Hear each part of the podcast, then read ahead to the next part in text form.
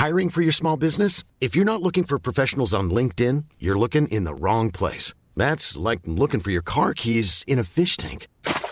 LinkedIn helps you hire professionals you can't find anywhere else, even those who aren't actively searching for a new job but might be open to the perfect role. In a given month, over 70% of LinkedIn users don't even visit other leading job sites. So start looking in the right place. With LinkedIn, you can hire professionals like a professional. Post your free job on linkedin.com slash people today.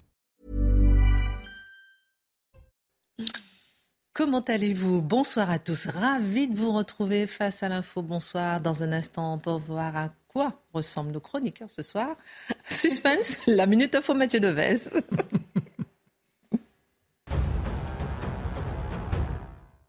Au séisme de magnitude 6,4 a frappé ce soir le sud de la Turquie. Il a été enregistré à Hatay. C'est la province la plus touchée par le tremblement de terre du 6 février. Celui-ci a fait plus de 41 000 morts en Turquie. Et plus tôt dans la journée, le président turc Erdogan a annoncé la construction de 200 000 logements dans les 11 provinces affectées. Une nouvelle perquisition a été menée cet après-midi au domicile de Pierre Palmade à Célie-en-Bière, c'est en Seine-et-Marne. Une perquisition menée dans le cadre de l'enquête pour détention d'images pédopornographiques. Du matériel informatique a été saisi et va être exploité. Enfin, Sainte Marina a été placée en liquidation judiciaire par le tribunal de commerce de Marseille. Près de 650 salariés vont perdre leur emploi. La marque spécialisée dans les chaussures pour femmes et la maroquinerie n'a pas résisté à la vente en ligne, au développement du marché de l'occasion et à la crise sanitaire. Au sommaire ce soir, alors que la popularité d'Emmanuel Macron est trop plus bas depuis trois ans, quel impact sur les capacités du chef de l'État à diriger le pays? Alors que les Républicains ont démis de ses fonctions Aurélien Pradier, vice-président, LR est-il devenu le fidèle secours de la majorité? Et alors que LFI chantait vendredi à l'Assemblée Macron, on est là, la majorité répondant avec la Marseillaise, y a-t-il un salut possible pour notre politique? L'édito de Mathieu Boccoté. À quatre jours du premier anniversaire de la guerre en Ukraine, Joe Biden a effectué une visite surprise et historique à Kiev aujourd'hui, sous forme de défiance à la Russie. Annonce d'autres livraisons d'armes, affiche son soutien total alors que la Chine envisage d'envoyer des armes à la Russie. Les États-Unis se sont révélés comme l'alliance indéfectible. L'Europe, elle, fait face à l'inflation et aux pénuries en tout genre. Quel regard porter sur la guerre un an après? L'analyse de Dimitri Pavlenko dans l'affaire Pierre Palmade, alors que tous les regards se tournent vers les récentes accusations de pédopornographie. Une audience aura lieu dans les jours qui viennent pour trancher au sujet de la liberté de l'humoriste, le parquet ayant fait appel de son assignation à résidence. Pourquoi donc n'est-il pas mis en détention provisoire? Et que penser des mesures de Gérald Darmanin sur le retrait notamment des 12 points du permis en cas de consommation de drogue? Le décryptage de Charlotte Dornelas. Pour la première fois, Washington qualifie les exactions russes de crimes contre l'humanité et lance une offensive juridique destinée à poursuivre ses auteurs. Qu'est-ce qu'un crime contre l'humanité? Des crimes contre l'humanité ont-ils été oubliés dans l'histoire? Ce que subissent les Ukrainiens aujourd'hui, en est-il un? Marc Menor raconte. Ce qu'il nous manque, c'est la possibilité de réprimander les hommes qui ne partagent pas les tâches domestiques. Sandrine Rousseau va encore plus loin dans sa volonté d'instaurer un délit de non-partage des tâches domestiques. Elle s'est exprimée dans une vidéo du site Boulevard Voltaire. Des journalistes se sont infiltrés lors d'une convention de l'extrême gauche. Sandrine Rousseau veut-elle tuer le couple? Tuer l'homme dans le couple? L'édito de Mathieu Bocoté. Voilà, une heure pour prendre un peu de hauteur sur l'actualité. On commente, on décrit, on analyse et c'est maintenant.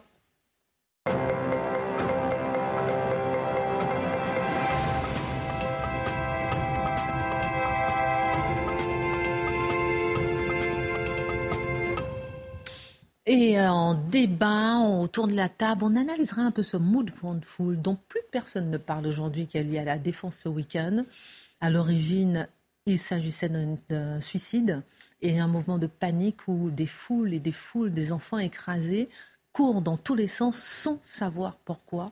De quoi cette panique est-elle le nom? On en parle dans un instant. Comment vous avez passé votre week-end? Vous ne m'avez pas dit alors Très bien. Eh bien. Dimitri est bronzé. c'est le soleil de Christine Kelly. Ah ouais, c'est cela, oui. Parce que par ça, bon, le soleil, on voit pas trop. Hein. oui, c'est sûr. Oh, il a fait beau là. Et Charlotte, bon week-end aussi? Bon. bon, elle est en stabilo, elle est en mode euh, je, je travaille. Et Marc en pleine Je peux vous dire que les écureuils vont très bien. Alors ils sont là, ils courent. J'ai ma petite boîte à graines. Et le matin, c'est la grande bagarre. Comme quoi des animaux dits pacifiques sont capables d'avoir une humeur belliqueuse, tout ça, pour une graine. La fin de la chronique. voilà à quoi Marc Menon passe son temps. On comprend qu'il soit parfois un peu perché, notre Marc, avec, avec les écureuils. Bon, allez, c'est parti. C'est intéressant, euh, Mathieu Bocoté, de voir l'appui populaire à Emmanuel Macron qui n'a jamais été aussi faible depuis trois ans. C'est ce que nous apprenait hier le journal du dimanche, sa cote de popularité 32%. Il est tentant d'y voir un effet du débat sur les retraites, même si le chef de l'État a refusé pour l'instant de simuler trop euh, directement. Comment analyser cette ah bah, baisse de cote de popularité Mais vous avez tout à fait raison de dire qu'il a cherché pour l'instant à trouver quelqu'un d'autre pour subir l'impact négatif du débat. J'y reviendrai, mais c'est une stratégie qui finalement n'aura pas fonctionné. Point de départ, perte de deux points en février. Donc, perte de deux points, c'est pas perte de 7, 8, 10. Donc, il faut s'entendre, parler d'un effondrement brutal serait faux. Ce qu'on doit plutôt décrire, c'est un lent décrochage par rapport au reste, euh, par rapport au pays, qui se confirme de plus en plus et qui nous présente non seulement Emmanuel Macron, mais plus largement ceux qui le soutiennent comme une classe politique, une catégorie de la population qui se sent de plus en plus assiégée par l'ensemble, par l'ensemble de la population, par la majorité, une majorité dont on se méfie de plus en plus, contre laquelle on veut se barricader, contre laquelle on veut se protéger dans les institutions de la République. Et voilà pourquoi j'utilise quelquefois cette formule qui est un peu méchante, mais qui ne me semble pas inexacte, hélas. C'est qu'Emmanuel Macron, en ce moment, est un peu moins le président de la République que le président d'une classe sociale. Donc une classe sociale, d'ailleurs, les seuls chez qui sa cote de popularité augmente, elle progresse de trois points chez les cadres supérieurs et les professions libérales. 40% d'appui chez elle. Donc, auprès de ces catégories, il y a une forme de, je dirais, d'instinct de survie ou d'instinct de protection. On se barricade, on se met à l'abri d'une foule que l'on juge haineuse, d'extrêmes que l'on juge dangereux, et on se dit, ben là, on va se tenir autour du président de la République. Euh, autres informations qui ne sont pas inutiles, euh, soit dit en passant, pendant ce temps-là, la Macronie se radicalise et pense même à fermer des chaînes télé. Il faut juste le garder à l'esprit. Plus un régime est désavoué par la population, plus il tend à se radicaliser. Ça, c'est une constante de l'histoire. Ensuite, chez les électeurs en particulier, il décroche notamment auprès des républicains. Il perd 12 points auprès de l'électorat républicain. Vous me répondrez avec raison que l'électorat républicain, c'est pas grand-chose exactement. C'est le dernier reste d'un résidu oublié. Ali, importance du moment. Ben, mais, mais, mais, mais, dans cet électorat dont il a besoin, et surtout à l'Assemblée pour faire passer ses projets, il décroche auprès de cette partie de la population.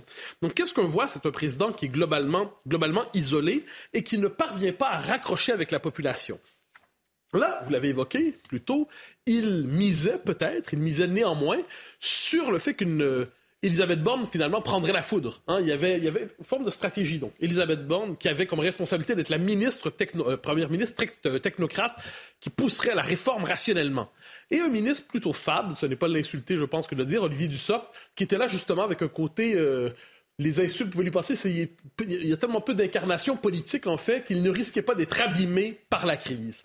Le problème, quand on s'entoure de personnages relativement secondaires et que l'on croit devoir avoir pour soi-même la lumière, toute la lumière, la seule lumière, eh bien, cette lumière-là se retourne contre soi. Et c'est ce qui arrive à Emmanuel Macron en ce moment. C'est la seule figure politique, vraiment. On pourrait en nommer quelques autres. Mais c'est lui, véritablement, le roi, le roi prétendu soleil sur une classe politique qui est globalement composée de nains qui sautillent. Eh bien, finalement, il paie le prix. Il paie le prix. J'ajoute une chose, on arrive en ce moment aux limites. Et puis ça, c'est une chose sur laquelle je pense qu'on doit revenir. Euh, la formule rapide, c'est il a été élu pour faire barrage à Marine Le Pen. C'est vrai, et ça devrait suffire comme argument pour comprendre que son, sa légitimité n'est pas programmatique. Mais ce qu'on voit en ce moment, c'est qu'il atteint les limites de ce que j'appelle la légitimité négative. et ça, on le voit depuis plusieurs années. C'était le cas en 2017. C'était le cas en 2000, c'était le cas cette année. Puis ramenez-vous, Chirac, son élection contre Le Pen au deuxième tour.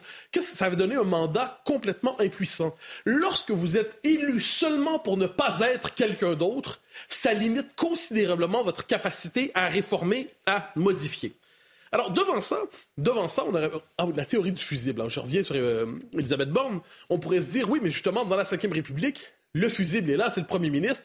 Il prend les coups et on s'en débarrasse quand il faut la, culture institutionnelle de la Ve République n'est plus vraiment ancrée dans la population, quoi qu'on en dise. La culture médiatique a remplacé la culture institutionnelle de la Ve République. Donc, qu'est-ce qui reste dans les faits? C'est plus un fusible. C'est simplement la possibilité de se débarrasser tout ou tard de la première ministre en disant, voilà, je vous ai compris, j'ai entendu, et là, j'amène quelqu'un d'autre. Mais on a l'impression que c'est une classe politique essoufflée qui est dans cette situation, quel que soit le remplaçant possible de Mme Borne.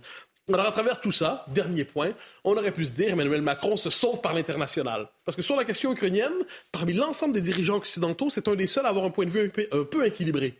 Mais ce n'est pas un point de vue victorieux, c'est le moins qu'on puisse dire. Donc, même par l'international, où il y a la tentation de se sauver, il ne réussit pas à racheter pour l'instant sa présidence. Qui récolte pour l'instant l'appui de la population globalement, qui est la première en liste parmi les politiques? C'est Marine Le Pen qui conjugue en ce moment l'opposition à la réforme et le refus de la chienlit de ce point de vue, c'est elle qui capte en ce moment le créneau politique porteur pour s'opposer à Emmanuel Macron, à la différence des insoumis qui, eux, sont sur le mode du carnaval. Pendant ce temps-là, à l'Assemblée, LFI semble vouloir justement l'Assemblée nationale en colonie de vacances ou bien carnaval, hein, si vous voulez bien. Comment est-ce qu'on peut euh, comprendre ce comportement avec ce qu'on a vu encore euh, ce week-end, Mathieu Bocoté? Alors, si on était méchant, ce que je ne suis pas, vous le savez. Non, non, pas du tout. Euh, on, personne qu'on est devant une classe politique fondamentalement immature qui arrive à l'Assemblée, qui n'en a pas la culture, qui n'en a pas les codes, qui n'en a pas les... et qui ne comprend pas ce qu'est une Assemblée, une institution. Donc, ils amènent une culture militante de base sur le mode du festivisme agressif à l'Assemblée. Mais qu'est-ce que ça donne? Ça donne soit les guignols à Paris, soit les tuches à l'Assemblée, soit une colonie de vacances. Mais le problème, c'est que c'est encore une fois, c'est l'Assemblée. Et à travers tout ça, je pense que c'est une absence de maturité effarante chez les députés LFI. Le, le, le propre d'une assemblée, c'est être capable de se dépasser soi-même. Je n'arrive pas là simplement pour être dans l'authenticité de mon moi intérieur, je sers quelque chose qui me dépasse. Pour l'instant, on est plutôt devant une série de personnages de BD bien malgré eux. Je vais en nommer quelques-uns qui sont distingués ces derniers temps dans la galaxie des insoumis. On n'a pas l'impression d'être devant la, une, classe politique de choc. Il y a Mme Ercilia Soudet, qui hurle et prend Stakhanov pour un symbole ultralibéral. Ça, vous l'avez vu, hein? Stakhanov figure vraiment de l'énergie soviétique bolchevique. C'était ça, ça. Pour elle, c'est un symbole ultralibéral. Je crois qu'elle est enseignante. Voilà qui m'inquiète pour l'éducation nationale. Euh, Thomas Porte, qui fait rouler des têtes. Antoine Léaumont, qui fantasme sur Robespierre. Les deux sont liés, soit dit en passant. Euh, Sébastien Dolugo qui a fait la fameuse vidéo qui a circulé où on voit les Macroniens, pas les que dit les Mélenchonais chanter On est là, même si Macron ne veut pas, on est. Puis on Mais les amis, c'est pas, c'est pas un champ de vacances, les copains. Euh, Louis Boyard, qui est incapable de se trouver une veste quand vient le temps de rentrer à l'Assemblée, qui est incapable de serrer la main de ses adversaires en politique. Euh, Rachel Keke, qui veut bloquer le pays, elle l'a dit dans une vidéo dont je parlerai plus tard. Aurélien Saint-Oul, qui traite du SOPT d'assassin. Hein. Et Daniel Obono, rappelons-le, son œuvre doit toujours être appelée, qui refuse de dire vive la France, mais qui dit à ses adversaires de manger leur mort. Donc, quand on regarde ça, on se dit, mais on est devant une, une classe politique insoumise qui est complètement coupée de la réalité. Et qu'est-ce qu'on voit? Même les syndicats désavouent les insoumis en ce moment. Ça, c'est quand même la, partie nouvelle dans l'actualité. C'est-à-dire, et Martinez, qui n'est pas exactement ce qu'on pourrait appeler un homme du centre, et Martinez, qui globalement leur dit, vous menez pas là, parce que à cause du comportement des insoumis à l'Assemblée, il n'y a pas pu avoir de vote sur l'âge légal de la retraite. Donc, ils disent, vous-même, vous nous faites honte. Mais quand c'est rendu que les insoumis font honte à la gauche radicale syndicale, ça va mal au pays. Donc là, il y a ça. Il y a aussi Laurent Berger, qui est la figure centrale en ce moment de l'opposition à la réforme. Donc, la LFI est même désavouée par les syndicats qui se disent que cette collection de guignols leur font honte. Les tuches ne font plus succès. Ce débat met aussi en scène la crise chez les républicains on l'a vu, j'aime bien les tuches, pardon. Je peux pas. je respire un bon coup parce que trop top les tuches quand même. Quelle humiliation pour les tuches. Alors, je disais que ce débat met aussi en scène la crise chez les Républicains, comme on l'a vu avec le sort d'Aurélien Pradier, démis de ses fonctions par Eric Ciotti. Il était vice-président de LR. Pourquoi? Qu'est-ce qui s'est civil chez les nains. Hein. Alors, euh, il y a quelque chose d'un peu singulier. Donc, Eric Ciotti qui veut faire un geste d'autorité à tout prix pour nous montrer que c'est lui le patron. Aurélien Pradier qui croit vivre son grand moment politique de naissance, de rupture. Hein, c'est son 18 juin personnel autour de la question des retraites. Et à travers ça, on ne comprend pas exactement la ligne politique des républicains en ce moment. Si Éric Ciotti a-t-il le besoin, le désir à tout prix d'être le pilier de la Macronie? Et là, il voit une forme de surresponsabilité nationale en disant oui, c'est essentiel, c'est essentiel, c'est une réforme tellement importante finalement que je décide de m'agréger à la Macronie. Il avait pas trouvé une manière pour lui. Si en politique l'opposition veut dire quelque chose, il n'y avait pas de manière intelligente pour lui de s'y opposer. Et quant à Aurélien Pradier, je le redis, il se cherche un destin, ce qui ne veut pas dire qu'il n'aura pas une carrière, mais pour l'instant, il peine à trouver une manière d'exister autrement qu'à la manière de poil à gratter. Alors, qu'est-ce qu'on voit à travers cela? Mais c'est la difficulté pour les républicains d'exister dans ce débat. Euh, ça me frappe à quel point les républicains n'existent dans cette querelle qu'en se rangeant dans les catégories de la Macronie. Donc, des catégories très technocratiques, incapables de développer une vision d'ensemble de la crise de l'État social, de la crise des retraites, de lier ça à la question de l'immigration, de lier ça à la question de la France fracturée, de la France cassée en plusieurs blocs. Donc, ils sont incapables d'avoir une vision. Comment pourraient-ils nous nous la partager? Merci beaucoup, euh, Mathieu Bocoté, pour votre regard. Charlotte, j'aimerais bien peut-être vous entendre sur, euh, euh, sur ce, qu'a évoqué Mathieu tout à l'heure, rapidement, hein, mais ce, ces chants à l'Assemblée nationale qui ont choqué de la part de LFI, même si Macron, on est là, ne veut pas, nous, on est là. De l'autre côté, la majorité qui chante la Marseillaise. Qu'est-ce que ça vous évoque? Bah, en fait, je crois que c'est le point d'orgue. C'est pas tellement le chant en lui-même. C'est-à-dire qu'on pourrait. D'ailleurs, la France Insoumise, c'est pas la première fois qu'il le faisait. Souvenez-vous au moment où ils, ils avaient apporté au, au Parlement la question de la constitutionnalisation de l'IVG, il sortait en chantant aussi comme si c'était le moment, comme si euh, la gravité du sujet ne méritait pas un peu de tenue. Mm. Et je pense que c'est l'addition en réalité d'une de, provocation permanente qui fait qu'on est là. C'est en effet un chant de camp scout ou de colonie de vacances, mais il faut choisir. C'est pas un chant euh, qu'on chante à l'Assemblée comme si c'était une opposition intelligente. Merci euh, Dimitri. Nous sommes le 20 février et vendredi fera pile euh, un an que la Russie a envahi euh, l'Ukraine. Toute la semaine, il va se passer des choses, on le sait, des choses importantes à l'occasion de ce premier anniversaire, triste anniversaire de la guerre. Et demain, on attend notamment le grand discours de Vladimir Poutine devant les députés russes. Et ce matin, surprise, historique, mmh. Joe Biden à Kiev.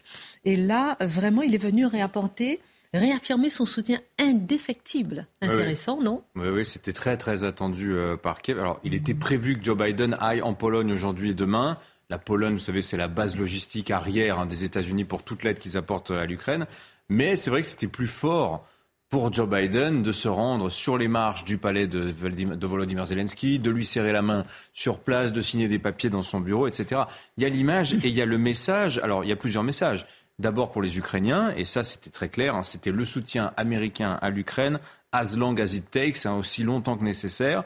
Message aux Américains aussi, je pense aussi, sur le thème, euh, allez, le président euh, dont on dit qu'il sucre les fraises, euh, finalement, bah, il se rend dans un pays en guerre hein, quand même, donc il est, il est, quand, il est quand même là.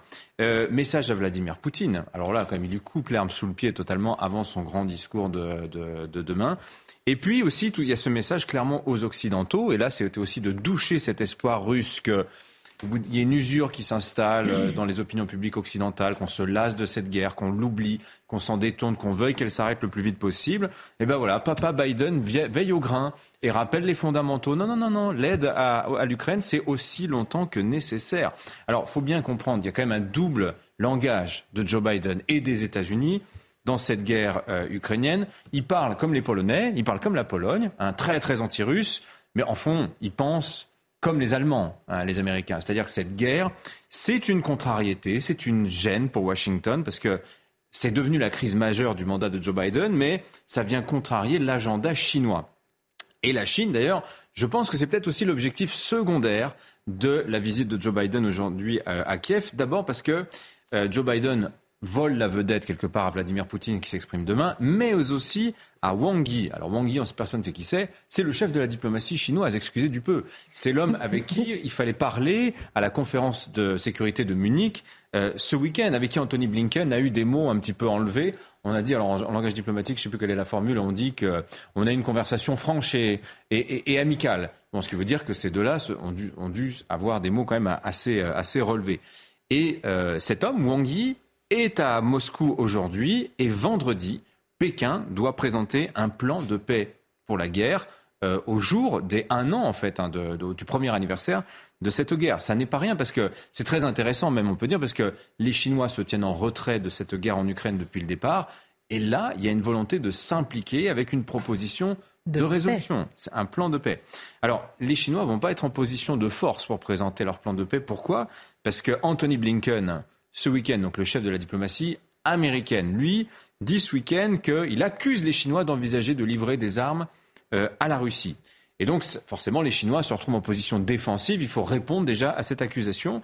Et puis, il y avait une autre menace implicite qui a été formulée ce week-end par, cette fois, Kamala Harris, donc la vice-présidente des États-Unis. Vous voyez quand même le chef de la diplomatie américaine, la vice-présidente, le président des États-Unis, les trois personnes les plus importantes de la diplomatie américaine sont en Europe en ce moment. Et Kamala Harris, qu'est-ce qu'elle dit? Ça rejoint le sujet de Marc tout à l'heure. Elle accuse les Russes de crimes contre l'humanité. Ce qui, au passage, est quand même assez cocasse parce que les États-Unis n'ont jamais ratifié la convention créant la Cour pénale internationale et ils sont en train de dire qu'on va traduire la Russie et les dirigeants russes devant la Cour pénale internationale. Le message à la Chine, c'était de dire vous n'avez pas envie d'être amis avec des criminels contre l'humanité. C'était ça, voilà. Donc vous voyez, Biden à Kiev, les Chinois à Moscou, Vladimir Poutine, grosse semaine pour lui, vous l'avez dit, demain il prononce un discours important devant l'Assemblée fédérale. C'est le discours sur l'état de la nation, c'est un peu le pendant du discours sur l'état de l'Union aux États-Unis. Il ne l'a pas fait l'année dernière à cause du déclenchement de la guerre. Personne ne sait ce que va dire Vladimir Poutine. Est-ce que ça va être la mobilisation générale? Est-ce que ça va être la reddition de la Russie? On peut toujours rêver. Bon, en tout cas, mercredi, donc dans deux jours, les deux chambres du Parlement russe sont convoquées en session extraordinaire. Et le soir, vous avez un grand meeting. Vladimir Poutine sera au stade Loujniki. C'est le stade où la France a été couronnée championne du monde de foot en 98. Donc là, c'est l'initiative un peu populaire. Ouais, donc grande manœuvre politique en Russie, activisme diplomatique sur la scène internationale. C'est en train de s'agiter de partout là cette semaine. Mais euh, concrètement, qu'est-ce que ça signifie? Est-ce que ça dessine une direction pour l'issue de la guerre ou pas? Alors voilà, bah ça c'est ce qu'on a envie de savoir, ce qu'on a envie de comprendre. Ce qu'on peut dire, c'est que sur le terrain militaire, cette fois sur le plan opérationnel, le conflit, quand vous regardez la carte, en fait, il est circonscrit à l'est de l'Ukraine. C'est pas la grande guerre hein, que sans doute Vladimir Poutine avait imaginé sur l'ensemble du territoire ukrainien.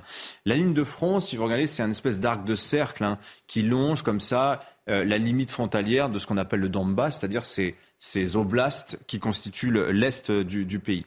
Euh, vous avez quelques points chauds, c'est ceux dont on parle tout le temps en ce moment. Vous avez Bakhmut, qui est à peu près au centre hein, de cette ligne de front.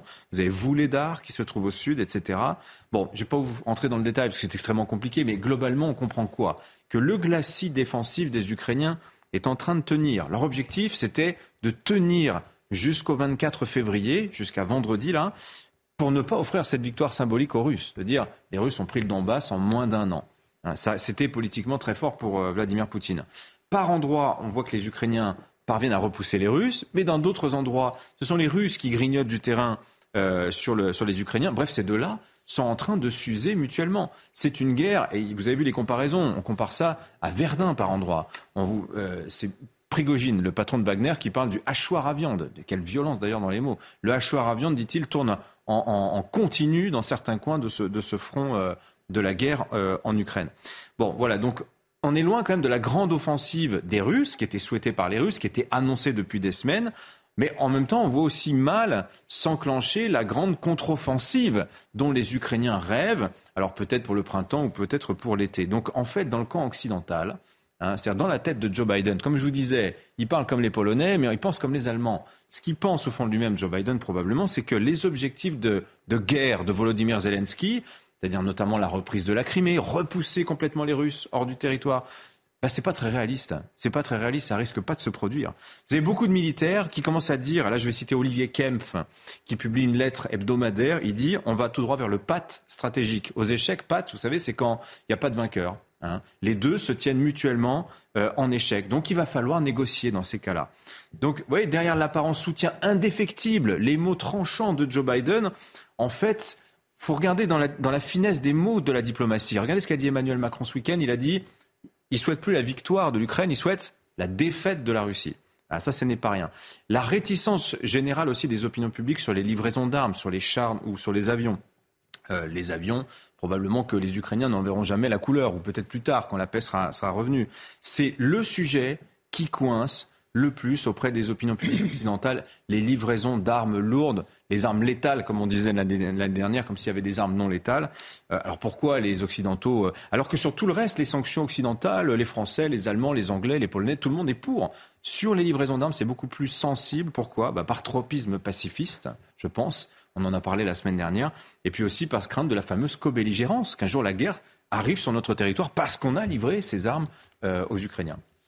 Dernière question, euh, Dimitri. Quelles ont été les conséquences de la guerre euh, hmm. aujourd'hui, à l'heure qu'il est? Alors, plan militaire, géopolitique euh Alors, sur le plan économique, je ne vais pas m'y attarder parce que, en fait, euh, tous les pronostics sont déjoués. On a lancé un carnage, la récession, etc. Plus de gaz, l'hiver glacial. Rien ne se produit. Hein. Il n'y a pas de récession. Vous avez vu les entreprises, les résultats exceptionnels qu'elles publient les unes derrière les autres. Bon, sauf EDF. Hein mais pour d'autres raisons. c'est la politique. On en reparlera. EDF, c'est la politique qui est en train de tuer EDF actuellement. C'est ça, en fait, la leçon. Mais elle est totale, on en a parlé. Bon. Sur le plan militaire, bon, on l'a vu, c'est un réveil très violent pour les Européens. Nos stacks d'armes sont vides. On ne peut même pas en donner suffisamment aux Ukrainiens. Il y a plein de choses à dire sur cette guerre sans avions, hein, guerre où les avions sont remplacés en fait par des drones. Vous avez des fantassins, des blindés, des missiles anti-chars, comme en 44 comme en 43. Euh, j'entendais un militaire dire un bataillon de la Seconde Guerre mondiale, un bataillon allemand de la Seconde Guerre mondiale ou russe, serait parachuté sur le théâtre des opérations, il serait pas perdu aujourd'hui. Il se débrouillerait sans doute très très bien. Vous vous rendez compte quand même? Sur le plan géopolitique, alors là c'est intéressant, c'est un bain de jouvence pour le camp occidental qui s'est retrouvé une cause, qui s'est ressoudé autour de l'Ukraine. Les États-Unis ont retrouvé leur leadership et leur crédibilité. Euh, L'Occident s'est remusclé. Euh, mais en même temps, il n'arrive plus du tout à fédérer. C'est-à-dire qu'on se rend compte qu'on n'est plus du tout dans le même imaginaire que euh, le Moyen-Orient, que l'Afrique, que les pays du Golfe, que l'Inde, etc. Alors, pour plusieurs raisons, il y a le ressentiment post-colonial, on en a parlé euh, de nombreuses fois ici. En fait, il y a plus d'Occident en Occident mais il y a moins d'Occident dans le reste du monde. Hein. Je ne sais plus à qui a prononcé cette phrase, mais je la trouve assez juste. Est-ce que pour autant il y a un bloc rival aujourd'hui face à l'Occident? Pas vraiment. Parce que vous regardez, les Chinois sont amis des Russes, mais ce n'est pas comparable avec l'OTAN. Euh, les Russes ont renforcé leurs liens avec les Iraniens avec les Turcs, avec les Indiens. Mais ces pays, excepté l'Iran, traitent tous avec les États-Unis, sont tous amis des États-Unis. Ils ont des contentieux avec Moscou, ils ont des contentieux entre eux. il y a beaucoup cette formule de Sud global. Moi, je vois pas de Sud global. Hein. Je vois des coalitions de circonstances. Il n'y a pas d'Est global non plus, opposé à l'Ouest. Et donc, en fait, ce qu'il faut comprendre, c'est que tout ça rend le monde extrêmement instable. Ça pourrait être, euh, apparaître avantageux aux Occidentaux, pas tellement, parce que tout accord, toute négociation est fragile et volatile ça veut dire que la résolution durable du conflit m'apparaît quand même à ce stade hautement improbable et très compliquée. Mathieu. Deux choses en fait. Pour le voyage de Joe Biden, j'y vois aussi un élément de politique intérieure pour les États-Unis. On cherche à tout prix aux États-Unis à faire croire que Joe Biden est encore vigoureux en pleine capacité de ses moyens et il serait capable de se présenter l'an prochain. C'est aussi ça l'enjeu. Mm. Joe Biden, chef de guerre, va sur le front pendant que Poutine n'y est pas. Premier élément, je crois. Pour ce qui est de la relative, il y a une belle formule citée par Dimitri, a de plus en plus d'Occident en Occident, mais de moins en moins d'Occident dans le monde. Je le nuancerai en disant que dans le monde occidental, il y a de moins en moins d'Occident aussi. C'est-à-dire que l'Occident se désoccidentalise culturellement, euh, démographiquement, spirituellement, politiquement. Ce qu'on voit en fait, c'est une classe politique qui est soudée comme jamais par rapport à la Russie je ne suis pas certain que je dirais ça de notre civilisation plus fondamentalement. Hmm. Merci en tout cas à vous deux. Dans la deuxième partie, on parlera de l'affaire Palmade avec euh, vous, Charlotte. Où en est-on aujourd'hui? Que fait la police? Que fait la justice? Que fait tout le monde? Point d'interrogation. On parlera avec vous, euh, mon cher Marc, de... Des crimes contre l'humanité. Eh oui, crimes contre l'humanité. Qui le dit? Qu'est-ce que c'est? On marque une pause et à tout de suite. Avant d'en venir à l'affaire Palmade avec Charlotte Dornelas, la Minute Info, Mathieu Devez. Un nouveau séisme de magnitude 6,4 a frappé ce soir le sud de la Turquie. Il a été enregistré à Hatay. C'est la province la plus touchée par le tremblement de terre du 6 février. Celui-ci a fait plus de 41 000 morts en Turquie. Et plus tôt dans la journée, le président Erdogan a annoncé la construction de 200 000 logements dans les 11 provinces affectées. La Réunion reste placée en alerte orange face à l'arrivée du cyclone Freddy cette nuit. Les côtes nord-est et est de l'île sont en vigilance rouge pour des risques de submersion marine. Les rafales peuvent atteindre jusqu'à 130 km heure et dans ce contexte, le préfet appelle la population à limiter ses déplacements. Se dirige-t-on vers la fin de la vaccination obligatoire des soignants La haute autorité de santé, dont l'avis est normalement suivi par le gouvernement, ouvre la voie à l'abandon de cette mesure? Son avis définitif sera donné fin mars. Depuis deux ans, l'ensemble des soignants doivent être vaccinés contre le Covid pour pouvoir exercer leur profession. Ce week-end, l'affaire Palmade a continué à provoquer des débats, des propositions politiques, un examen attentif de fonctionnement de la justice. Euh, on apprend euh, que Pierre Palmade avait été condamné puis euh, entendu, qu'un des passagers venait d'être condamné à du sursis et à l'interdiction d'entrer en contact avec l'humoriste. On a peine à comprendre la situation. on a l'impression que chaque fois, il y a des couches différentes. Oui, alors juste, c'est l'occasion je, le précise puisque Mathieu parlait tout à l'heure de la ministre qui voulait fermer la chaîne. Euh, la ministre en question avait reproché, je crois, le manque de mesures dans le traitement des affaires judiciaires. Alors apparemment, depuis une semaine, elle est enfermée dans une cave parce qu'elle a, elle a noté aucun manque de aucun manque de mesures dans le traitement des affaires judiciaires depuis une semaine. Donc là, le propos, c'est pas de faire l'enquête à la place de l'enquête ou de conclure à ce qu'il faudrait que le magistrat qui a le dossier entre les mains fasse ou ne fasse pas. Il s'agit juste simplement, avec les, les, comment dire, les informations qu'on a, de comprendre comment fonctionne ou parfois comment dysfonctionne structurellement la justice en France. C'est ça, évidemment, qui est intéressant, et non pas d'aller essayer euh, de faire l'enquête ou de savoir euh, euh, tel ou tel détail dans cette affaire sordide. Alors, il est vrai que nous avons découvert, notamment avec l'accumulation, on va dire, des enquêtes précédentes qui touchent à la fois Pierre Palmade et les deux passagers qui étaient dans la voiture, on découvre en effet un dysfonctionnement qui là est structurel. Pourquoi? Parce que on a d'abord un des passagers, apprend-on, on, a le premier passager qui est euh, clandestin en situation irrégulière, ça on le savait. Le deuxième passager, on apprend qu'il avait été condamné le 2 février, une semaine avant les faits, et qu'il avait pris un an de sursis probatoire pour trafic de stupéfiants, plus une interdiction d'entrer en contact avec Pierre Palmade. Donc ça, c'était le 2 février. Et on nous dit oui, mais il n'est pas, il peut pas être poursuivi pour ça. Pourquoi? Parce qu'il y a un délai de 10 jours pendant lequel il peut faire appel. Donc la mesure est exécutoire simplement à la fin du délai d'appel.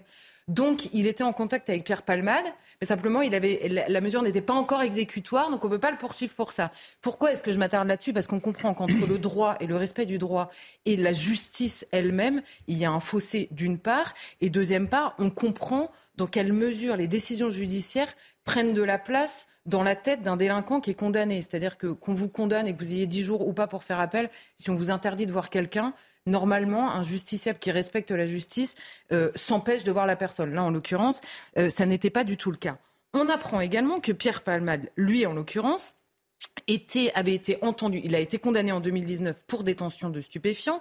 Il avait été entendu en 2021 dans le cadre d'une enquête sur le trafic de stupes et qu'il était arrivé en audition libre et ressorti libre euh, de euh, cette audition, alors qu'il avait exposé toute sa consommation, la manière dont il se fournissait cette drogue et la manière dont il la consommait. Donc là encore, on se dit, pour ceux qui nous expliquent que la France est un pays extrêmement répressif en termes d'usage de stupéfiants, on découvre qu'il y a des enquêtes qui se font sur le trafic, mais qu'il n'y a aucune répression du consommateur. Et là, les policiers expliquent, quand ils entendent des consommateurs en audition, c'est simplement pour essayer de dessiner la cartographie du trafic et non pas poursuivre euh, les consommateurs. Donc on découvre quoi à la fin euh, dans cette histoire et on découvre quoi donc sur le reste du fonctionnement en réalité? Nous avons trois mises en cause.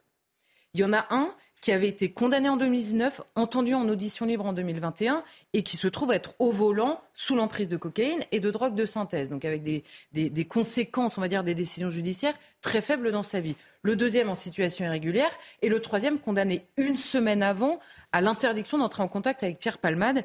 Voilà pour euh, l'impuissance de la justice à faire respecter ses propres décisions par euh, les mises en cause eux-mêmes, ou même les condamnés en l'occurrence. Les deux passagers étaient ressortis libres et Pierre Palmade n'a pas été placé en détention provisoire. Certains magistrats s'en émeuvent et de très nombreux Français également. Est-ce qu'on peut les comprendre, Charlotte? Alors on entend parler justement euh, d'images pédopornographiques. Oui, alors on peut les comprendre. Euh, ce qu'il faut, ce qu'il faut voir, c'est que, alors on avait parlé de la question de la détention provisoire la semaine dernière. Jeudi soir. Et il y a, euh, il y a même dans le propos que, que j'avais tenu, qui s'est avéré puisqu'il n'est pas placé en détention provisoire, mais simplement nous avons un regard médiatiquement dans la société de manière générale, un regard beaucoup plus porté par les avocats que par les magistrats qui ont un devoir de réserve et qui ne parlent pas. Or, il se trouve que euh, depuis que le placement en détention provisoire n'a pas été euh, demandé, il a été requis par le parquet mais pas prononcé par le juge de la liberté de la détention, plusieurs magistrats m'ont confié leur étonnement, voire leur colère devant cette décision, leur incompréhension de l'absence de placement en détention provisoire. je me suis dit, bon, il y a contradiction entre les deux versions. Et je leur ai demandé de m'expliquer. Ils m'ont dit, oui, vous pouvez prendre tous les motifs de la détention provisoire et vous dire, ils ne tiennent pas. C'est exactement ce que font les avocats. Simplement, quand vous êtes magistrat, il y en a deux qui ont retenu l'attention de plusieurs magistrats. Un, le risque de concertation frauduleuse. Vous savez, le risque de pression sur témoins. À l'époque, les deux témoins, c'est-à-dire les deux passagers, étaient en garde à vue. Mais depuis, ils sont ressortis libres et n'ont pas été placés ni en détention provisoire, ni mis en examen. Donc le risque de concertation frauduleuse existe bel et bien aujourd'hui. Pourquoi? Parce que vous pouvez changer de version devant la justice et que ça tienne. C'est-à-dire que vous, vous dites le policier m'a pressé de dire ça ou ça et finalement la vérité c'est ça et la justice est bien embêtée en audience si ça arrive. Donc ce risque-là existe aujourd'hui. Par ailleurs, la deuxième chose, c'est le risque de renouvellement des faits sur la consommation de cocaïne, il y a évidemment un risque de renouvellement des faits pour quelqu'un qui se dit lui-même cocaïnomane. Et sur la question de prendre le volant ou pas, bon là aujourd'hui il est en service d'addictologie donc la question ne se pose pas. Mais si demain il sort, qui nous dit qu'il n'avait pas pris sa voiture euh, trois fois dans la journée d'avant sans qu'il ne se passe rien, sans qu'il n'y ait de conséquences. Donc ce motif-là peut tenir aussi. Et c'est ce que les magistrats m'ont donc expliqué. Donc ce qu'on comprend, c'est que la détention provisoire pourrait intervenir en raison de la gravité des faits, évidemment, puisque ça pèse évidemment dans la décision. Et ensuite, la deuxième chose, c'est que l'absence de placement en détention provisoire inquiète au-delà de la question de la détention provisoire. Je m'explique, et c'est peut-être plus inquiétant. C'est que plusieurs magistrats m'ont dit, le problème, c'est que quand vous avez quelqu'un qui est en détention provisoire, c'est beaucoup plus facile de le voir partir en prison ensuite. Quand vous avez quelqu'un qui arrive prisonnier à l'audience, c'est beaucoup plus facile d'avoir un mandat de dépôt qui est prononcé. Quand la personne, parce que là, ce qu'il faut comprendre, c'est qu'il n'est pas en détention, mais il est considéré par la justice comme sous écrou, parce qu'il a un bracelet électronique. Donc quand la peine sera prononcée, tout le temps passé en bracelet électronique est considéré comme du temps d'emprisonnement. Donc ce sera déjà déduit de la peine. Ensuite, vous avez l'aménagement, puis les remises de peine, puis l'exécution. Le risque, c'est que la personne qui ne part pas en détention provisoire ne passe jamais une seule nuit de sa vie en prison. Et là, ce serait évidemment absolument incompréhensible en raison de la gravité des faits. Et alors, ils expliquent pourquoi est-ce que le juge de la liberté des détentions a pris cette décision. Probablement parce que, et c'est là qu'il y a une différence avec peut-être d'autres justiciables, les avocats de Pierre Palmade sont probablement arrivés avec la solution miracle clé en main, c'est-à-dire cette place dans un hôpital public. Ce qui n'arrive pour personne. En deux jours, trouver une place dans un hôpital en service d'addictologie, ça n'arrive jamais. Et une fois que le juge a devant lui la solution parfaite pour éviter la détention provisoire, c'est très difficile, évidemment, de, euh, de, de prendre une décision qui est différente. Donc voilà pour le cas de détention provisoire et pour euh, compléter, on va dire, ce qu'on avait dit la semaine dernière. Et la deuxième chose, ce sont les passagers. Et là, on comprend qu'il y a trois enquêtes en cours. Pourquoi est-ce que les deux passagers ne sont pas placés en détention provisoire? Pour une raison simple, les trois enquêtes sont parallèles.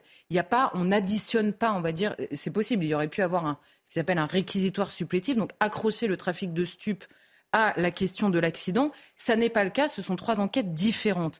Donc on comprend que les passagers puisque la première enquête de l'accident s'est conduite sous l'emprise de stupéfiants. Ça ne concerne que le conducteur. Donc les passagers n'ont pas conduit sous l'emprise de stupéfiants. Ils seront peut-être placés en détention provisoire pour le trafic de stupéfiants, mais c'est une autre enquête qui a été confiée cette fois-ci à la gendarmerie. Et la troisième enquête concerne ce que vous évoquez, la question des images pédopornographiques. Alors là, je resterai extrêmement prudente. C'est une dénonciation d'un tiers. On n'en sait pas plus. Je note simplement que euh, les responsabilités sont extrêmement partagées, notamment dans le fait que nous soyons au courant. Il y a un secret de l'enquête, qui dans certaines enquêtes est encore plus important que dans d'autres. Là, on nous évoque potentiellement des enfants impliqués donc dans des histoires de pédopornographie. On ne sait absolument rien de ce tiers, de euh, la, légitimité ou de la, la, crédibilité, on va dire, de ces dénonciations. Évidemment, dans les circonstances, on comprend que les enquêteurs fassent tout leur possible pour vérifier ces informations. Mais je note simplement que sortir l'information et voir que des journalistes sont sur place avant même les enquêteurs, ça veut dire que d'autres gens peuvent être sur place avant les enquêteurs. La responsabilité, là, ce serait bien que chacun examine la sienne. Et le secret de l'enquête est particulièrement important dans certaines enquêtes. Et là, en l'occurrence, euh, si euh, les, enquêteurs trouvaient certaines choses, là, on, est, on bascule dans le criminel absolu. Et là, la détention provisoire, euh, à mon avis, ne ferait pas l'ombre d'un doute pour les personnes mises en cause et pour Pierre Palmade, évidemment. Gérald Darmanin, on a vu ses saisies de l'affaire pour annoncer une volonté de changement législatif en concertation avec le ministre de la Justice. C'est intéressant parce qu'il affirme vouloir retirer le permis de conduire en cas de conduite sous stupéfiants et de renommer aussi en accident les accidents mortels dus à la drogue et à l'alcool en homicide routier. Euh, des mesurettes, de vraies mesures. Euh, qu'est-ce que ça change concrètement? Là encore, vous me permettrez un petit commentaire. Je note que dans certaines J'aime bien vos petits commentaires ce soir. J'aime bien. Dans certaines affaires médiatisées, personne n'accuse personne de récupération. Fermez la parenthèse, même quand il y a des annonces politiques. Euh, donc, Gérald Darmanin, en effet, a annoncé deux changements. Un, la question de la suppression du permis pour des personnes qui sont prises en état de, enfin, en, en train de conduire, pardon, sous l'emprise de stupéfiants. Alors là, on se dit, euh, stupéfaction, euh, c'est pas déjà le cas. Alors, dans les règles, aujourd'hui, il y a, euh, vous perdez 6 points si c'est la première fois, 12 points en cas de récidive. Sauf que, sauf que le préfet peut suspendre immédiatement au moment de l'accident votre permis, 6 mois. S'il y a des conséquences graves à l'accident, 12 mois, c'est-à-dire le temps jusqu'à ce qu'il y ait un jugement et que le juge éventuellement annule votre permis. Donc c'est déjà possible. C'est déjà entre les mains du juge, donc ça risque de ne pas changer grand-chose, surtout quand l'Observatoire national euh, de la sécurité routière nous dit que 7 770 000 pardon, personnes euh, conduisent aujourd'hui avec défaut de permis ou d'assurance. Donc on va rajouter des défauts de permis aux défauts de permis. Euh, je ne suis pas sûre que ça change grand-chose. Concernant l'homicide routier, alors là c'est un peu plus particulier. On nous explique, et c'est les associations de victimes qui travaillent énormément là-dessus et depuis de longues années, on nous explique qu'il est insupportable, et je le comprends très bien de la part des familles des victimes, d'entendre parler d'homicide involontaire alors qu'il y a une prise de stupéfiants ou de drogue avant de conduire qui, elle, est volontaire. Sauf que devant la justice, ça ne tiendra pas, puisque si ça n'est pas un homicide volontaire, un homicide involontaire, on parlerait d'homicide volontaire, et on fait évidemment la différence entre quelqu'un qui prend des stupéfiants puis sa voiture et, qui tue quelqu'un et quelqu'un qui part avec un couteau avec l'intention de tuer. Donc en fait, la responsabilité, elle se niche dans les conséquences possibles d'une conduite irresponsable. Et c'est ce qu'on appelle déjà aujourd'hui devant la justice des circonstances aggravantes. Elles existent déjà. Donc ce que disent les associations de victimes, c'est que c'est le terme involontaire qui, euh, qui euh, est absolument insupportable pour elles.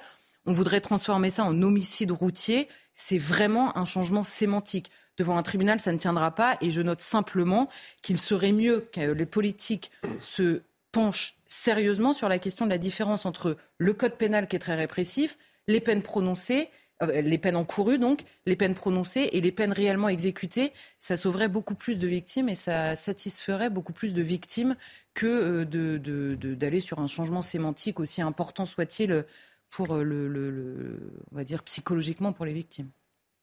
Merci euh, beaucoup, euh, Charlotte. J'ai l'impression que vous aviez envie de réagir, non? Non, non, j'ajouterais simplement qu'il y a une vraie question à se poser, c'est sur les médicaments. 65% des gens prennent des médicaments.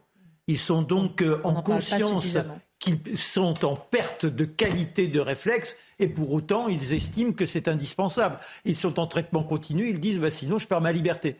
voilà, il y, a quand même beaucoup de questions à se poser dans notre société. On va rester avec vous, Marc Medan, parce que pour la première fois, on va voir, on a vu que Washington qualifie les exactions russes de crimes contre l'humanité et lance une offensive juridique destinée à poursuivre ses auteurs. Qu'est-ce qu'un crime contre l'humanité? Des crimes contre l'humanité euh, ont-ils été oubliés dans l'histoire? On a envie d'avoir votre regard sur cette notion de crime contre l'humanité venant des Américains. Oui, alors la première fois que ce terme criminel envers l'humanité est prononcé, c'est Robespierre. Oh. Robespierre, le 3 décembre 1792, lorsqu'il interpelle la constituante en rappelant qu'il n'est pas question de gracier le roi, qu'il était lui au départ contre la peine de mort, mais qu'on a maintenu la peine de mort, et dans ces conditions, il n'est pas question de ne pas tenir compte de tous les malveillances qui étaient celles du roi, des victimes de son régime, et que par conséquent, il faut lui trancher la tête, puisqu'il dit Je déclare dès ce moment traître à la nation française, criminel envers l'humanité, Louis XVI. Voilà la première fois que les choses arrivent. Après, la barbarie continue. On pourrait parler de la barbarie avant. Si vous lisez la Bible, il y a déjà des bains d'horreur. Ensuite, les guerres de religion, euh, Charlemagne en dehors de tout, on trucide comme il n'est pas permis, sinistre humanité. Et dans de nombreux cas, on pourrait parler de crimes contre l'humanité. Et puis, il y a l'épouvante de 1945. Et là, que trouve-t-on? Au-delà des faits de guerre, qui ne pose pas spécialement des combattants. Les faits de guerre, c'est quand un village ou une église, eh bien, avec euh, des otages, sont brûlés et euh, sont exécutés. Ce sont des faits de guerre. Mais là, ce que l'on a découvert, c'est l'horreur la plus absolue. Les camps de concentration et surtout d'extermination. 6 millions de juifs. Et les nazis qui clamaient qu'ils voulaient éliminer les juifs d'Europe. Donc là, il y a une volonté de véritablement faire disparaître une population en dehors de la guerre. Ils n'ont plus le droit à l'existence. Et là, les Alliés estiment, c'est lors de la conférence de Londres du 8 août 1945, qu'il faudra constituer un tribunal, celui de Nuremberg, et de juger pour des crimes contre l'humanité. Le côté génocide, c'est un professeur de philosophie qui, qui, crée le mot en partant de génos du grec, qui, qui, veut dire le comment j'ai noté mon grec il, n'est pas tout à fait courant et, donc génos du grec race et le suffixe sid qui là veut dire meurtre. Voilà comment le mot apparaît. Mais ce qui est extraordinaire, c'est que tout de suite, on va essayer de classifier et déjà on ajoute qu'il faut qu'il soit imprescriptible, c'est-à-dire que jusqu'au bout de la vie de ceux qui se rendent coupables de ces barbaries, de ces choses immondes, jusqu'à leur dernier souffle, ils aient la menace d'être traduits devant un tribunal et de payer pour l'horreur commise. Les Russes sont les premiers à essayer de mettre une nuance là-dedans. Bah, ils sont quand même pas très blancs non plus dans ce qui s'est passé durant la guerre. Vous souvenez-vous, les Polonais, à Katyn, les exécutions de milliers de personnes. ils demandent des petits aménagements, ce qui fait que l'ONU, par sa résolution 96, euh, évoque un déni du droit à la vie de groupes humains. Vous voyez, c'est déjà plus tout à fait la, stricte application de ce crime contre l'humanité. Et puis, en 1998, tout à l'heure Dimitri l'évoquait, il y a la création du tribunal de la Cour pénale internationale à La Haye, et en revanche, les Américains n'y participent pas. Ce qu'il faut regarder dans tout ça, l'horreur absolue. Alors oui, les Russes aujourd'hui, on peut se dire qu'ils sont coupables. Est-ce que pour autant ils ont la volonté d'éliminer le peuple ukrainien. Non. La question que l'on pourrait se poser de façon rétrospective, puisque c'est antérieur à, euh, euh, ce tribunal de Nuremberg, c'est par exemple Hiroshima, Nagasaki. 80 000 morts, 140 000 morts. C'est-à-dire que là, c'est la destruction de populations civiles sans avoir une visée militaire. Et là, il y a bien un crime contre l'humanité. Ça montre que les uns et les autres, à travers le monde, nous avons des, des, âmes bien noires, bien souillées. Et avant de se lancer dans ce type d'accusation, quitte à provoquer, à entraîner, à aller plus loin un individu comme Poutine, il nous faut nous poser la question avant d'agir. Parce que sinon, vous voyez, bon, c'est l'engrenage. S'ils se sont perdus pour perdus, c'est la façon de le pousser à utiliser l'arme nucléaire. Eh oui, on en parle régulièrement avec euh, les interrogations des uns et des autres. On va s'arrêter un instant, un tour de table sur euh, une actualité euh, dont on ne parle déjà plus, c'est-à-dire un mouvement de foule qui a eu lieu à la Défense, à, côté de Paris, il y a 48 heures. une énorme panique de foule qui courait dans tous les sens et la question n'est pas à propos de l'origine même de, cette crainte, c'est-à-dire un homme qui s'est suicidé et pensé à sa famille euh, d'ailleurs, mais euh, le fait que les gens tombaient, s'écrasaient les uns les autres, se poussaient, paniquaient, alors qu'ils ne savaient pas du tout ce qui se passait concrètement. Et c'est là qu'on a envie de se poser la question. votre avis de sociologue m'intéresse, votre regard m'intéresse tous sur le fait que qu'est-ce qu'on a en nous qui fait que à ce point tout le monde court, panique, comme si c'était la fin du monde, sans savoir ce qui se passe. Ben, je dirais, le point de départ, c'est rien n'est plus sot est dangereux qu'une foule. En tant que telle, la foule, et il y a cette formule, je ne sais pas à qui ça appartient, est-ce que c'est à Gustave Lebon, c'est pas certain, qui a écrit une psychologie des foules. Il dit, une foule se définit, hein, imaginez, ça comme une chaîne, par son élément le plus bête et le plus agressif. Donc fondamentalement, vous prenez le moins intelligent, vous prenez le plus agressif, et ça, c'est le niveau moyen d'intelligence et d'agressivité de la foule. Donc il y a un effet régressif, et il y a un effet aussi de contamination, de mimétisme. Si quelqu'un le fait, fait-le aussi, et là on le voit dans ces mouvements de foule, dans cet événement mettant d'autres, quelqu'un court, les autres courent, d'autres courent ensuite, et ensuite ça court ensemble à la manière d'une espèce de, tourbillon. Donc à travers cela, qu'est-ce qu'on voit? C'est l'éternel mouvement des foules qui se soustrait aux exigences élémentaires de la raison. Et en plus, dans un monde où il y a toujours la peur de l'attentat d'une manière ou de l'autre, il y a un effet de maximisation. Oui, parce qu'en fait, c'est ça l'histoire. C'est-à-dire que la chute euh, de cet homme qui s'est suicidé a provoqué un tel choc à l'impact que les gens ont cru que c'était une détonation, un coup de feu, une explosion. Et voilà, le, souvenir terroriste qu'on a tous logé en nous, bien qu'on poursuive nos vies, qu'on aille faire nos courses, on retourne dans les centres commerciaux. Et que personne ne l'ait vraiment. Euh, par exemple, les gens l'ont vécu peut-être dans leur chair. Ah, Ils l'ont vécu. Euh, Alors c'est étonnant. Euh, tout à l'heure, quand on parlait de, l'Ukraine, on vous raconte, oh, mais vous savez, les Ukrainiens, ils sont très résilients, les alertes sonnent, ils font comme s'il n'y avait rien, ils prennent leur voiture, il y a des embouteillages. Mais non. et nous, les Français, sommes bien placés pour le savoir. C'est-à-dire que quand vous vivez un traumatisme comme 2015, euh, à deux reprises, hein, et surtout novembre, quand c'est la, la foule, quand c'est les monsieur, madame, tout le monde, c'est vos enfants sur lesquels on tire, vous, vous gardez ça en vous et vous ne l'oubliez jamais. Et quand il y a le moindre signe que c'est en train de se reproduire, eh ben vous courez. C'est humain. C'est humain. Éloge de la fuite, Henri Laborie. Livre magnifique à relire, hein, qui fait relativiser aussi ces comportements qui pourraient passer pour certains, auprès de certains pour de la lâcheté. Non, la fuite, il n'y a rien de plus naturel, il n'y a rien de plus humain. Et finalement, ce qu'ont fait ces gens-là, évidemment, euh, quand des grands, des grands jeunes hommes marchent sur des vieilles dames, évidemment, ça, c'est pas normal. Mais enfin bon, au final, c'est ça que ça dit, cette histoire-là. Hmm. Charlotte, c'est un conditionnement de terreur qu'on a vécu finalement après les attentats, qu'on est tous finalement euh, conditionnés par cette peur? Non, mais c'est vrai que de, de l'extérieur, en tout cas, c'est la première chose à laquelle on pense. On se dit euh, une population se transforme en foule dès lors qu'il y a de la peur qui circule voyez, entre les personnes. On pense immédiatement à la question des attentats et je pense que ça vient à tout le monde. On a des réflexes euh, dans les transports en commun qu'on n'avait évidemment pas avant 2015. C'est certain, il y a des choses qui nous font peur, qui ne nous faisaient pas peur précédemment. Et au-delà de ça, je pense qu'en effet, il y a l'éternel mouvement de foule euh, qui, voilà, une personne peut être rationnelle, une foule assez rarement. Non, mais on ne peut pas oublier non plus ce que nous vivons depuis trois ans.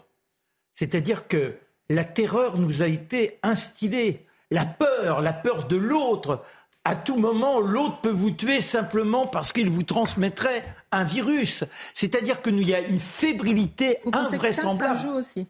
Bah, bah, c'est une évidence. Et puis après, également cette peur de la, de la bombe atomique et si les Russes. C'est-à-dire qu'on est dans un climat anxiogène. Quand on regarde, on n'a pas connu ça depuis des années et des années. Moi, quand j'étais gamin, on avait peur des bombes de l'OAS quand on se promenait dans les rues parce que l'OAS faisait euh, euh, euh, sauter des bombes, enfin des, des charges de plastique. Mais j'ai le sentiment qu'à cette époque-là, on n'était pas dans cette fibrilité totale, absolue, telle qu'on la, on la ressent aujourd'hui. Les gens se regardent avec haine. La peur, la peur, la peur. La peur, la peur, la peur. Les journalistes de Boulevard Voltaire se sont infiltrés ces derniers jours dans une soirée de Politis, le média d'extrême gauche, et ont tiré un reportage particulièrement piquant, où, notamment, Sandrine Rousseau se distingue. Et vous tenez à nous en parler ce soir. Ah, mais Sandrine Rousseau, vous savez, c'est le curseur. elle pointe l'orientation de l'époque. Il faut prendre au sérieux tout ce qu'elle dit parce que ça risque de se réaliser. Alors, et je ne parle pas, soit dit en passant, de son tweet où elle a dit le débat sur les retraites à l'Assemblée qui finit par une Marseillaise chantée en chœur debout par LR, LREM et le RN dit tout du jeu auquel se prête Renaissance avec l'extrême droite et de sa responsabilité dans la montée du fascisme. Non, c'est pas de ça dont je vous parle ce soir, pas de l'accusation de fascisme à cause de la Marseillaise. Elle peut dire autre chose. Alors, Sandrine Rousseau, on s'en souvient, il y a quelques, enfin, il y a à peu près un an, avait proposé de faire une sanction, créer une sanction pour non-partage des tâches ménagères. Autrement dit, l'État devait s'inviter dans votre cuisine, devait s'inviter dans votre chambre à coucher, devait s'inviter dans votre garage chez vous pour s'assurer que tout se fasse de manière strictement égalitaire. Eh bien, Sandrine Rousseau a de l'ambition. Elle a de l'ambition. Alors, elle proposait hier, enfin, tout dans ce, reportage, ça date d'il y a quelques jours, d'aller encore plus loin Elle en appelle à la sanction. La traînette sanction, il y en a marre de la tolérance envers les, les espèces de fainéants. Je la cite. Ce qui nous manque, c'est la possibilité de réprimander les hommes qui ne partagent pas les tâches domestiques. Avez-vous passé le balai ce matin, mon cher Mathieu? C'est compliqué, c'est compliqué. Mon seuil de tolérance à tout cela. Mais... Marmona, avez-vous passé l'aspirateur? Je vais vous la citer. Je vais vous la citer. Personne ne passe. Ce qui nous manque, c'est la possibilité de réprimander les hommes qui ne partagent pas les tâches domestiques. Alors, ouais, je propose, il faut un peu d'imagination pour voir la suite. Est-ce qu'il faut une police du ménage, donc? La possibilité, donc, il faut créer la liste des délits spécifiques. Le ménage faire le lit. Hein? Qu'est-ce qui arrive si c'est toujours madame ou monsieur qui fait le lit? C'est pas certain, ces matières. Une police du lavage, est-ce que c'est madame toujours qui lave? Est-ce que c'est toujours madame qui repasse? Une police des courses aussi, évidemment. Mais si on parle d'une police comme ça avec des délits clairement établis, parce que c'est important, il faut être précis si on veut sanctionner ces messieurs, les sales irresponsables. Mais qu'est-ce qu'on fait? Il faut en plus qu'elles aient la possibilité de la délation. Où aller porter cette plainte? C'est une plainte essentielle. Donc, il doit y avoir une autorité qui sera responsable de la gestion des plaintes. Je propose d'en créer une. J'ai une idée. Je propose de créer, donc, et j'y nommerai à cette direction Sandrine Rousseau, la haute autorité républicaine pour l'inclusion égalitaire, la HARPI. Je suis persuadé que c'est particulièrement apprécié par les Français. Haute autorité responsable pour l'inclusion égalitaire. Républicaine, même républicaine. Est-ce que ça, mais est-ce qu'il ne s'agit pas euh, finalement seulement d'une provocation, Mathieu? Non, je ne crois pas. Les provocations de Sandrine Rousseau sont calculées. Elles ont pour fonction de toujours tasser la fenêtre d'Overton, comme on dit, hein, la fenêtre de la, euh, la légitimité politique toujours plus à gauche. Il y a une conviction chez les écolos, mais chez une bonne partie de la gauche, que l'intime, c'est du politique, que la vie privée, c'est du politique, que ce qui se passe chez vous, il n'y a rien de plus politique que le contrôle de la télécommande quand vous regardez la télévision. Il n'y a rien de plus intime que votre organisation de votre vie privée. Ça, c'est une conviction à gauche. Dès lors, si on en est convaincu, il faut créer la condition d'une surveillance généralisée de ce qui se passe chez vous. Parce que c'est important. Et là, vous me direz, oui, vous avez des peurs. Bien sûr que non. L'Écosse, l'Écosse, toujours donner l'exemple de l'Écosse, la loi qui interdit les propos haineux à la maison. Je ne sais pas si vous avez déjà organisé chez vous un, dîner. Et là, ça se passe mal. Quelqu'un parle un peu trop. Ça va un peu trop loin. Eh bien, Imaginez que cette personne-là, dans cette soirée, peut-être est-ce même vous, Christine, qui, dans un moment d'enthousiasme colérique, donnez des propos inacceptables. vous avez un de, vos invités, un de vos invités qui arrive chez vous et qui décide d'aller vous dénoncer au poste de police d'à côté. Non, j'ai été invité chez Christine Kelly et elle a dit tac, tac, tac. Oh là là, c'est inquiétant. On va ouvrir un dossier. Ou bien, ou bien son mari, elle n'a pas fait le lit. Ah, euh, euh, Alors, dans la même logique, dans la même logique, il y a aussi cette idée euh, du, dans le contrôle de l'intime. Eh bien, rappelez-vous ce qui s'est passé chez les Verts avec Julien Bayou. Euh, c'est pas un détail, c'est déjà, c'est déjà en train de se faire. Ce que j'annonce, en fait, existe déjà chez Julien Bayou, chez les Verts. Qu'est-ce qu'on a vu? Une commission de contrôle pour examiner sa vie sexuelle, sa vie amoureuse, pour voir si elle était conforme aux exigences de la morale féministe. Alors, la prochaine étape, soyons sérieux, ça va être un examen pour vérifier si nos pratiques intimes, si nos manières de nous toucher, si nos manières de nous caresser, si nos manières de faire l'amour sont convenables aux exigences de la nouvelle morale égalitaire. Et nous pourrons ensuite savoir si, avec qui et dans quelle position nous nous sommes envoyés en l'air sans discrimination. Hein? Oui, c'est un petit brassin ici. Alors, quoi qu'il en soit, et, ça viendra. Donc, on est dans une logique où on veut tout surveiller, tout inspecter tout contrôler. Faites-vous l'amour de manière égalitaire. Y a-t-il de la discrimination dans cette manière de vous prendre mutuellement? Y a-t-il quelque chose dans tout cela qui relève pas du consentement absolu à tout prix, en toutes circonstances? Méfions-nous des gens qui sont persuadés d'avoir le droit de mettre le nez dans vos couvertures, le nez dans votre lit. Méfions-nous de ces gens parce qu'ils vont tout faire pour y arriver. Quoi qu'il en soit, néanmoins, je suis heureux d'avoir donné un poste pour la suite de sa carrière à Sandrine Rousseau. Elle sera une excellente présidente de la haute autorité républicaine pour l'inclusion égalitaire, la harpie. merci infiniment, mon cher Mathieu. Merci à tous euh, pour euh, cette émission. Euh, dans un instant, non, tout de suite, c'est le JT avec Isabelle Piboulot et Pascal Pro. Et toute l'actualité, c'est news.fr.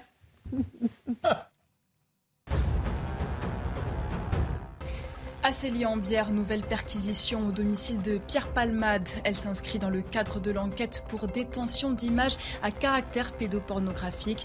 Elle a été ouverte hier après le signalement d'un homme. Ce dernier a été entendu par les enquêteurs de la brigade de protection des mineurs. À un an et demi des Jeux Olympiques de Paris, la RATP recherche des chauffeurs et des mécaniciens. 6600 emplois sont à pourvoir, dont 4900 en CDI. Des volumes inédits pour le groupe, confronté à un problème d'attractivité auquel son PDG promet de s'attaquer. Outre les salaires, Jean Castex a fait part de son intention d'améliorer la qualité de vie au travail des agents afin de les fidéliser. Visite surprise de Joe Biden à Kiev. Le président américain a réaffirmé son soutien indéfectible, promettant une nouvelle aide militaire, des livraisons de munitions d'artillerie, de systèmes anti-blindage et de radars de surveillance aérienne. Joe Biden a ensuite rejoint la Pologne, autre allié de Kiev. Il rencontrera demain les dirigeants polonais à Varsovie, alors que ce vendredi marquera un an de guerre en Ukraine.